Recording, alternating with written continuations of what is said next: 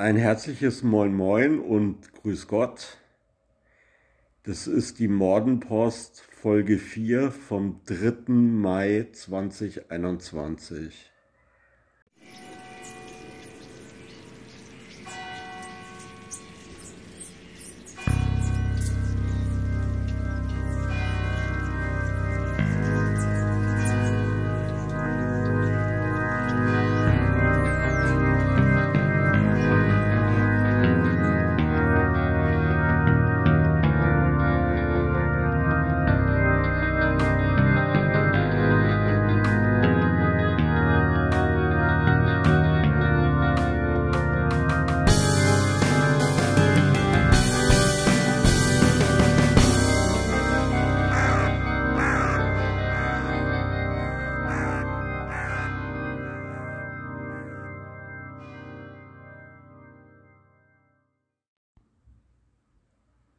Dank an Jörg Winterstein für die lang erwartete Titelmusik. Und dann möchte ich mich noch bedanken bei The Game Master 666 und Kulietta für die ersten Reviews, die dieser Podcast auf Apple bekommen hat.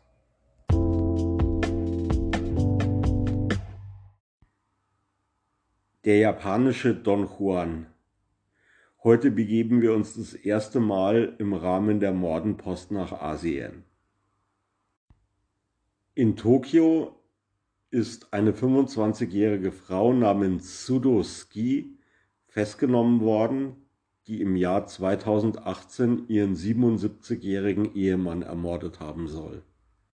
Dieser Ehemann, Nosaki Koske, ist der Präsident einer Spirituosenfirma in der Präfektur Wakayama gewesen und hat sich in Japan einen gewissen Bekanntheitsgrad als Autor eines Buchs erworben. Dieses Buch heißt sinngemäß übersetzt Der Don Juan von Kishu, der Mann, der 4000 schönen Frauen drei Milliarden Yen gab. Die Frau Sudo war drei Monate mit dem Herrn Nosaki verheiratet und hat kurz vor der Tat im Internet nach der Wirkung und Dosierung verschiedener Medikamente gesucht. Polizei und Staatsanwalt vermuten, dass sie ihren Ehemann vergiftet hat.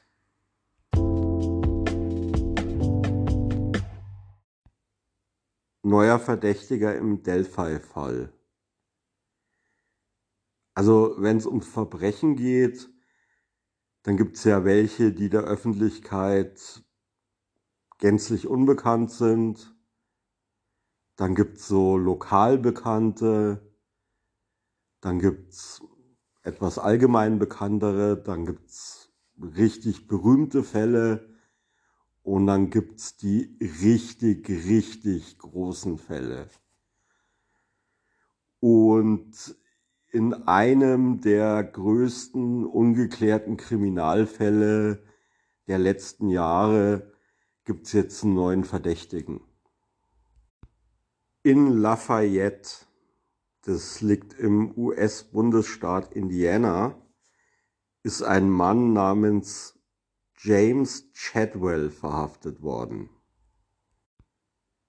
Der Grund für seine Verhaftung bestand darin, dass er in seinem Haus ein neunjähriges Mädchen eingesperrt hat, missbraucht, geschlagen und gewürgt.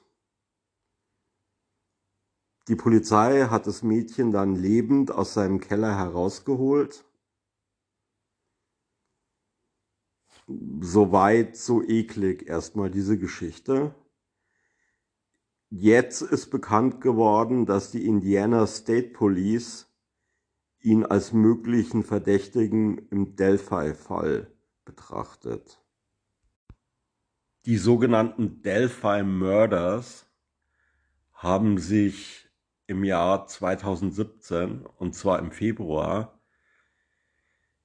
in der Kleinstadt Delphi in Indiana zugetragen.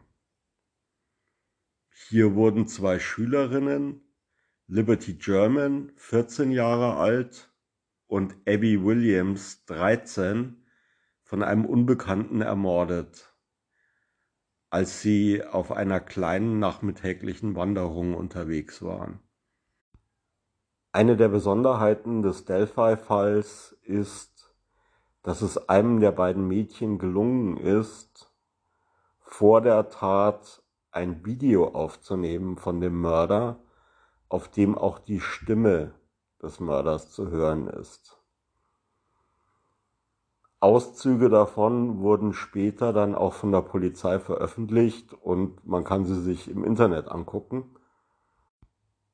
Das Problem bei dem Video ist, dass es mit einer Smartphone-Kamera aufgenommen wurde und jeder weiß, der schon mal ein bisschen ernsthafter versucht hat, mit einer Smartphone-Kamera was zu filmen oder Fotos zu machen, dass halt, naja, für manche Zwecke reicht das zwar, aber für manche Dinge ist eben auch die Auflösung einfach zu gering und die Bildqualität nicht ausreichend. Und auf diesem Video sieht man den Mörder zwar, wie er über eine ja, nicht mehr benutzte Eisenbahnbrücke auf die Kinder zugeht. Allerdings ist er zu weit entfernt, als dass man jetzt Details seines Gesichts wahrnehmen könnte. Und vergrößern hilft da halt einfach nicht so viel, weil die Bildinformation einfach nicht da ist. Die Polizei ist notorisch schweigsam zu diesem Verbrechen. Es wurde nicht mal die Todesursache bisher veröffentlicht. Und das Ganze hat natürlich für viele Spekulationen gesorgt. Es gab schon mehrere offizielle Verdächtige. Ähm, und es gab auch viele Spekulationen rund um einige Einwohner von Delphi und auch ja, bekannte Straftäter der größeren Region. Es wurde auch spekuliert über mögliche Zusammenhänge zu anderen ungeklärten Verbrechen. Es gibt halt noch einen anderen Fall, das sind die sogenannten Evansdale Murders, die sehr starke Parallelen zu den Delphi Murders haben. Aber ob es sich ähm, um den gleichen Täter handelt, weiß man also bis heute nicht. Für weitere Spekulationen und Verwirrung hat gesorgt, dass die Polizei zu zwei unterschiedlichen Zeitpunkten zwei sehr verschiedene Phantombilder des Täters veröffentlicht hat. Auf dem einen Bild sieht der Täter wesentlich jünger aus als auf dem anderen. Die Polizei hat inzwischen gesagt, dass der zweite Versuch eines Phantombilds, auf dem der Täter jünger aussieht, dem Aussehen des Täters wahrscheinlich deutlich näher kommt. Das beruht auf einer Zeugenbeobachtung einer Frau, die einen Mann, der wahrscheinlich der Täter ist, kurz nach der Tat oder vor der Tat, ich glaube kurz nach der Tat gesehen hat. Also ich glaube schon, dass man sagen kann, dass diese News in dem Fall eingeschlagen hat wie so eine kleine Bombe. Die Polizei hat schon gesagt, sie wird sich diese Person sehr genau angucken. Es ist jetzt natürlich zu früh, jetzt schon in Jubel auszubrechen.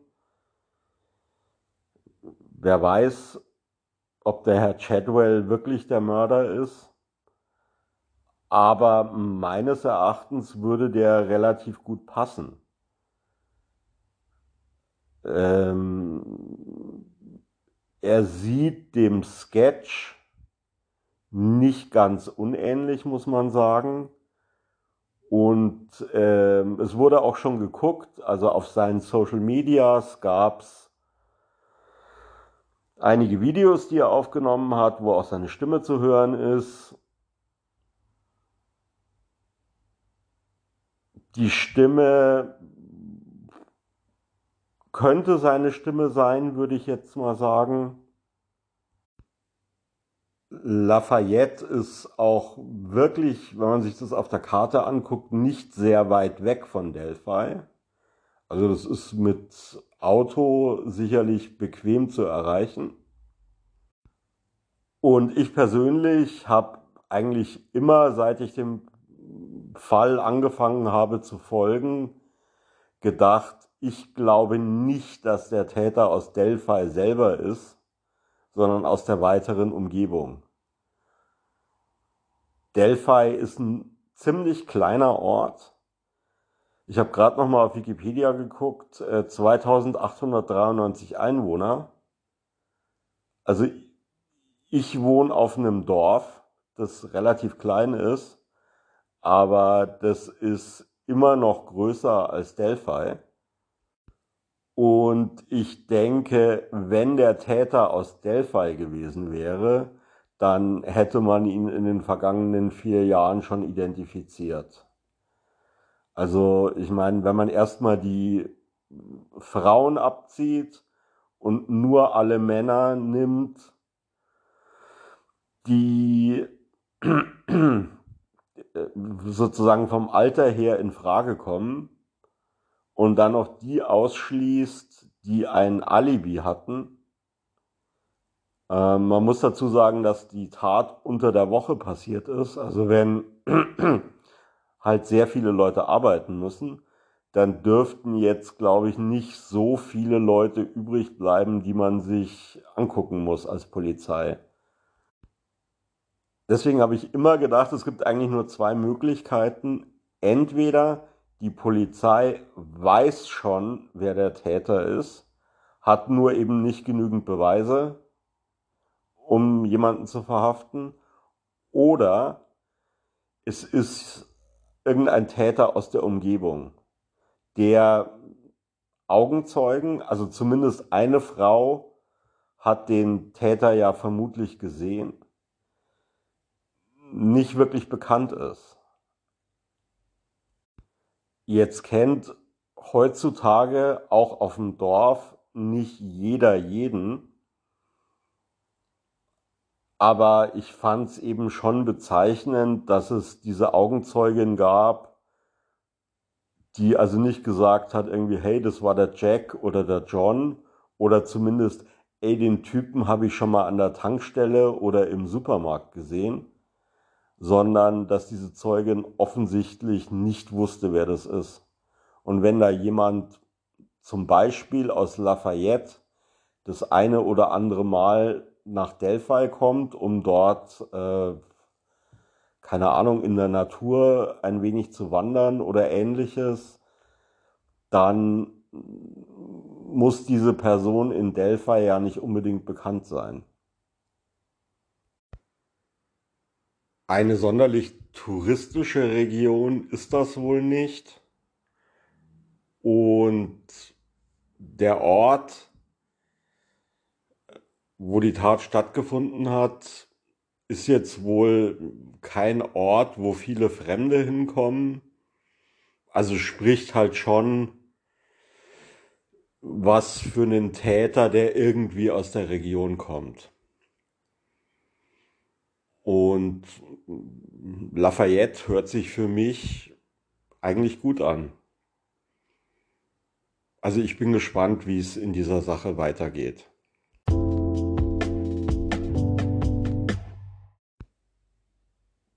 In einem Pflegeheim in Potsdam hat sich letzte Woche auch ein schweres Verbrechen zugetragen. Ähm, eine Pflegerin namens Ines R. hat dort vier behinderte Bewohner mit einem Messer getötet und eine fünfte Person schwer verletzt. Die Frau R ist inzwischen in die Psychiatrie eingewiesen worden. Man geht wohl davon aus, dass sie schwere psychische Probleme hat und dass sie möglicherweise auch bei der Tat unzurechnungsfähig gewesen sein könnte. Bei solchen Taten fragt man sich natürlich immer, äh, wie, wie kann sowas passieren? Ist es denn vorher nicht aufgefallen, dass die Dame möglicherweise in einer psychischen Krise oder so gewesen sein könnte? Ähm, wenn ich das jetzt richtig verfolgt habe, arbeitet die Frau R wohl schon sehr lange in diesem Beruf. Und was kann da passiert sein, dass die da also plötzlich so, ja, ausgerastet ist? Es ist, vermute ich mal, auch jetzt das Richtige gewesen, die Dame erstmal in die Psychiatrie einzuweisen, damit die dort untersucht wird. So als Laie fragt man sich bei sowas halt immer, ja, wie wollen die so kurzfristig feststellen, dass die Dame psychologische Probleme hat oder dass sie unzurechnungsfähig ist mich persönlich würde da jetzt mal irgendwie interessieren, was da der genaue Ablauf ist, weil man kann ja nicht einfach so jemanden in die Psychiatrie einweisen. Denke ich mal. Hier an dieser Stelle in dem Zusammenhang möchte ich auch äh, meine Instagram-Bekannte Ilva X grüßen.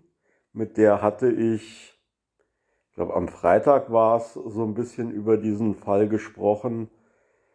Ähm, die war sehr betroffen von dieser Geschichte und deswegen, wie gesagt, herzliche Grüße.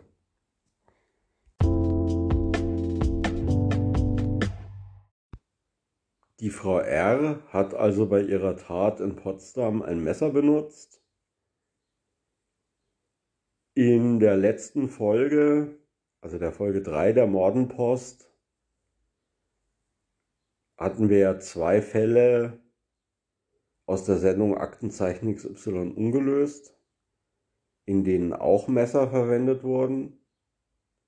Das war einmal bei der Ermordung des Herrn Witzig in Bayreuth und bei der Raubüberfallserie in Nordrhein-Westfalen, bei der der Täter ein Messer benutzt hat, um die Leute zu bedrohen. Da lohnt sich vielleicht noch mal einen Blick auf die aktuelle Kriminalstatistik zu werfen. In dem Dokument, das der Herr Seehofer im April auf der Pressekonferenz vorgestellt hatte, findet sich nämlich auf Seite 9 ein Abschnitt zu genau diesem Thema. Und das möchte ich jetzt mal kurz zitieren. Vor dem Hintergrund des Anstiegs von Straftaten unter der Verwendung des Tatmittels Messer hat sich die IMK auf ihrer 208. Sitzung vom 6. bis 8.6.2018 dafür ausgesprochen, als Grundlage für eine valide und verbesserte Darstellung der Kriminalitätslage und der daraus resultierenden Handlungserfordernisse Messerangriffe zukünftig bundeseinheitlich statistisch zu erfassen. Seit 1. Januar 2020 werden Messerangriffe bundesweit in der PKS als Phänomen erfasst. Mangels valider Daten im ersten Erfassungsjahr ist für das Berichtsjahr 2020 keine PKS-Auswertung zum Phänomen Messerangriff auf Bundesebene möglich. Und da wundert man sich zumindest als Laie dann doch etwas. Also im August 2018 stellt die Innenministerkonferenz fest, hey, es gibt anscheinend einen Anstieg von Straftaten, bei denen Messer verwendet werden. Lasst uns das mal untersuchen. Dann wird das in der Kriminalstatistik 2019 nicht erfasst. Die Erfassung beginnt dann ab 1. Januar 2020, also ziemlich genau 16 Monate, nachdem die IMK festgestellt hat, dass es untersucht werden soll.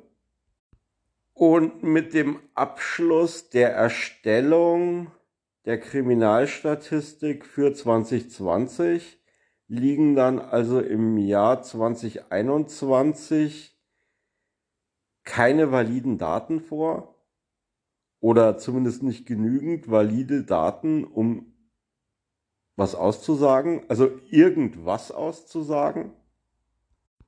Mir ist natürlich schon klar, dass sich die Datenlage über einen längeren Zeitraum sicher verbessert und dass man dann gesichertere und detailliertere Dinge dazu sagen kann. Aber ich würde doch erwarten, dass man irgendwas sagen kann. Man kann ja sagen, hier Punkt 1, Punkt 2, Punkt 3, wir gehen davon aus, dass wir müssen noch weitere Daten erheben. Aber es wird halt überhaupt keine Aussage getroffen. Und das finde ich halt ein bisschen dünn, muss ich ganz ehrlich sagen.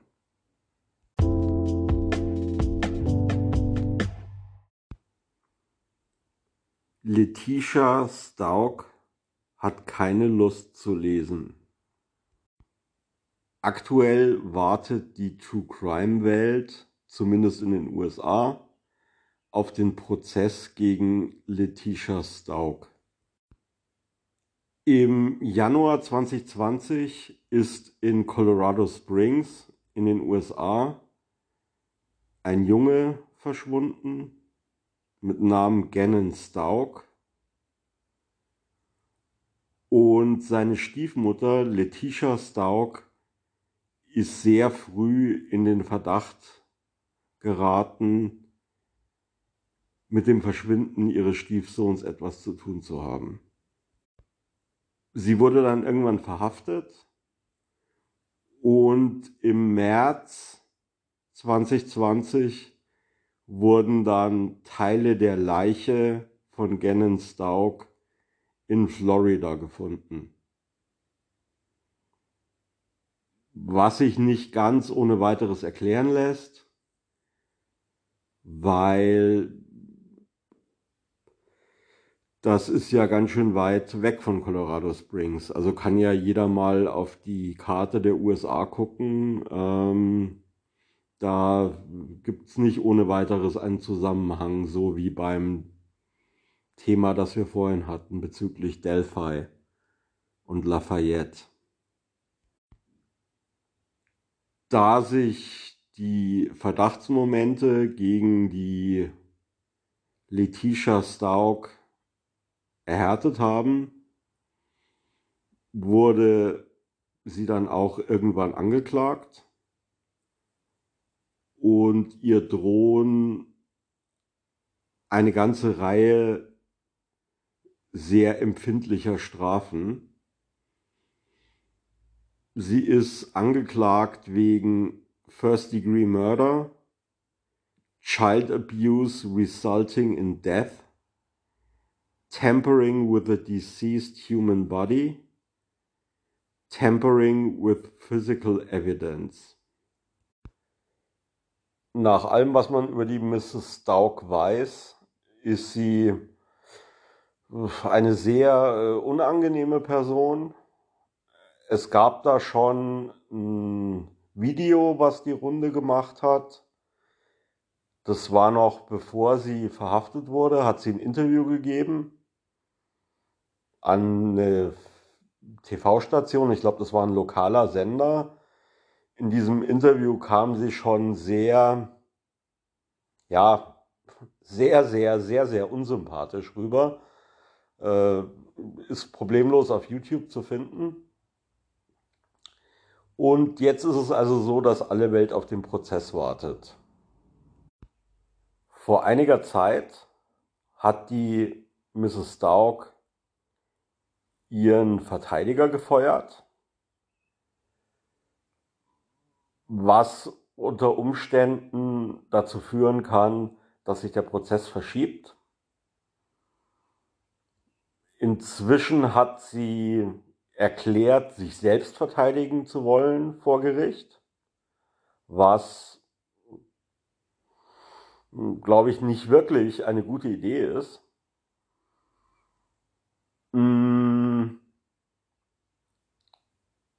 Aber auch irgendwie zu ihrem Charakter zu passen scheint, sage ich jetzt mal, um sich auf ihren Prozess und ihre Verteidigung vorzubereiten, bekommt sie natürlich Zugang zu einer Bibliothek, in der die entsprechende juristische Literatur steht. Das steht ihr zu. Aber da sie ja in Haft sitzt, ist es natürlich so, dass sie da nicht einfach zu jeder Zeit hingehen kann, weil im Knast ist das halt so, dass äh, man nicht einfach immer überall dahin kann, wo man will. Und da wurde ihr jetzt eine Uhrzeit zugeteilt oder beziehungsweise ein, ein Zeitkorridor, ähm, an dem sie jeden Tag in die Bibliothek gehen darf, um sich mit der Literatur zu beschäftigen. Die ihr zugeteilte Zeit passt ihr aber irgendwie nicht, weil das ist einfach viel zu früh. Sie hat jetzt gesagt, nö, das macht sie nicht, das ist ihr zu früh. Äh, sie möchte gerne später gehen, weil sonst, wenn sie so früh aufsteht, dann ist sie ja dann nach ihrem Bibliotheksbesuch die, den ganzen Tag müde und äh, das geht nicht, das will sie nicht. Dieser Antrag wurde jetzt abgelehnt. Und jetzt hat die Mrs. Stauk ihren Bibliotheksausweis zurückgegeben und hat gesagt, ja, dann lassen wir es halt. Und das ist also super bizarr, aber passt total zu dem Bild, was ich von der Frau habe. Das könnte jetzt zur Folge haben, dass der Prozess möglicherweise früher startet. Also man ist zunächst jetzt, nachdem der ursprüngliche Verteidiger den Prozess verlassen hat, davon ausgegangen, dass der Prozess möglicherweise verschoben werden muss weil eine neue Verteidigung sich ja auch einarbeiten muss. Da die Mrs. Stauk sich ja selbst verteidigt, wäre ihr diese Zeit halt auch gewährt worden. Aber mit der Rückgabe dieses äh, Bibliotheksausweises signalisiert sie sozusagen dem Gericht, dass keine weitere Einarbeitung nötig ist. Und ja, schauen wir mal, was hier kommt. Also ich habe eigentlich geplant, den Fall Letizia Stauk auch in späteren Folgen noch zu behandeln. Das Ganze werde ich also weiter beobachten.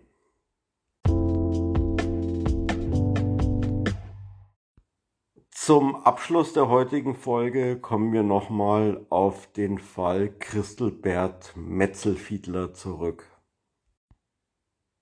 Ursprünglich waren in dem Fall ja drei Prozesstage anberaumt. Tatsächlich kam es aber wohl hinter den Kulissen zu einer Einigung und der Herr Metzelfiedler wurde schon am Donnerstag verurteilt zu einer Bewährungsstrafe. Das heißt also, wenn sich der Herr Metzelfiedler während seiner Bewährungszeit nicht weiter strafbar macht, dann muss er die zehn Monate, zu denen er verurteilt wurde, nicht absitzen. Es wurden da also jede Menge strafmindernde Umstände berücksichtigt bei der Aussprache des Urteils. Zum Beispiel die mediale Vorverurteilung, äh, dass er ja nun äh, Schwierigkeiten hätte, in Zukunft zu arbeiten, weswegen er ja mit seinem Geld auskommen müsste, dass die Richterin recht niedrig, würde ich mal sagen, auf 10 Millionen Euro äh, schätzt. Deswegen braucht er dann auch keine Geldstrafe zu bezahlen. Äh, er hat ja gestanden, er war nicht vorbestraft. Er hat ja die Dateien mm, nur an Frauen, die ihm persönlich bekannt waren, geschickt. Er hat sie eben nicht in einer Tauschbörse zur Verfügung gestellt. Er hat sich ja auch in Therapie begeben. Ähm, das sind also alles meiner Einschätzung nach relativ hanebüchene Aus, äh, recht hanebüchene, mir fehlen echt die Worte, ähm, äh, recht hanebüchene Ausführungen. Das sei ja auch alles sehr glaubwürdig, was ich persönlich eigentlich gar nicht finde, dass das so sonderlich äh, glaubwürdig ist. Also eher im Gegenteil. Also ich finde den Herrn Metzelfiedler und auch seinen Anwalt, der übrigens Herr Sommer heißt, Herr Dr. Sommer, der also in einem Kinderpornografie-Prozess als Anwalt engagiert wird. Also das kann man sich ja eigentlich auch nicht ausdenken, dass man da noch einen Dr. Sommer engagiert. Auch also die Ankündigung vom Herrn Metzelfiedler, dass er also alle seine Preise und Ehrungen zurückgeben wird, weil er sich ja so fürchterlich schämt. Äh, ich weiß nicht, das ist alles äh, unglaubwürdig, äh, erbärmlich und das Urteil ist total peinlich. Ich habe auch mit einigen Leuten darüber gesprochen. Ich bin da in meiner Wortwahl im Vergleich noch relativ moderat, muss ich sagen. Und ich habe mir auch überlegt, also natürlich nur im Scherz, ob ich nicht vielleicht mal die Richterin anschreiben möchte, weil, also wenn jemand so naiv und so gutgläubig ist, äh, da würden mir einige Anlagemöglichkeiten einfallen, die ich hier anbieten könnte. Und ich denke, dass diese Frau auch äh, äh, einem glauben würde, wenn man äh, ihr sagen würde, dass jedes Mal, wenn sich ein Elflein die Nase putzt, ein Sternlein geboren wird. Äh, ich möchte jetzt eigentlich auch gar kein großes Justizbashing betreiben. Ähm, und es wird ja immer viel diskutiert, wie das ist, also mit äh, Resozialisierung und Strafe. Es ist aber halt schon einfach so, dass bei manchen Urteilen fragt man sich eigentlich schon, was da los ist. Also es gibt halt einfach schon Straftaten, bei denen man halt sagen muss, dass da überhaupt eine Bewährungsstrafe in Frage kommt, ist halt schon ziemlich fragwürdig. Und Verbreitung von Kinderpornografie, alles was irgendwie mit Kindesmissbrauch in Verbindung steht, ja, da ist, denke ich, dann letztendlich schon der Gesetzgeber äh, gefragt, da die Mindeststrafe halt entsprechend hochzusetzen, beziehungsweise halt einfach gesetzlich eine Bewährung auszuschließen. Und nach Prozessende gibt dann der Herr Dr. Sommer ein Interview und äh, fängt wieder mit der Geschichte an, dass sein Mandant reingelegt wurde und dass ja noch die wahren Hintermänner enttarnt werden müssen und so weiter. Und da denke ich mir, schweig stille, Herr Advokat. Ja, also ich meine, worauf er damit wohl anspielt, ist, er ist ja über diese eine Dame zu der Anzeige gekommen und die hat irgendwie, wenn ich mich recht erinnere, eine Freundin, die wiederum einen Freund hat, der bei der Bildzeitung arbeitet. Ich glaube, so war's. Und was er damit ja sagen will, mein, ähm, mein Mandant ist einer Verschwörung zum Opfer gefallen. Ähm, und die Bildzeitung ist schuld dass mein Mandant in diese Bredouille geraten ist. Und ich meine, man kann jetzt über die Bildzeitung vieles sagen, ja, aber er hat halt verdammt nochmal diese, äh, diese, diese Medien besessen und er hat sie halt rumgeschickt. Der ist halt einfach in keine Falle getappt. Ja wenn ich mir solche Dateien nicht besorge, dann kann ich sie auch nicht verschicken. Und wenn ich solche Dateien habe, dann bin ich wohl vorsichtig, an wen ich sie verschicke. Also äh, das ist halt wieder totaler Schwachsinn. Äh, ja, jetzt habe ich mich, glaube ich, genug echauffiert zu dem Thema. Das war's also für die heutige Folge. Auf Wiederhören und auf Wiederschauen und Tschüssikowski.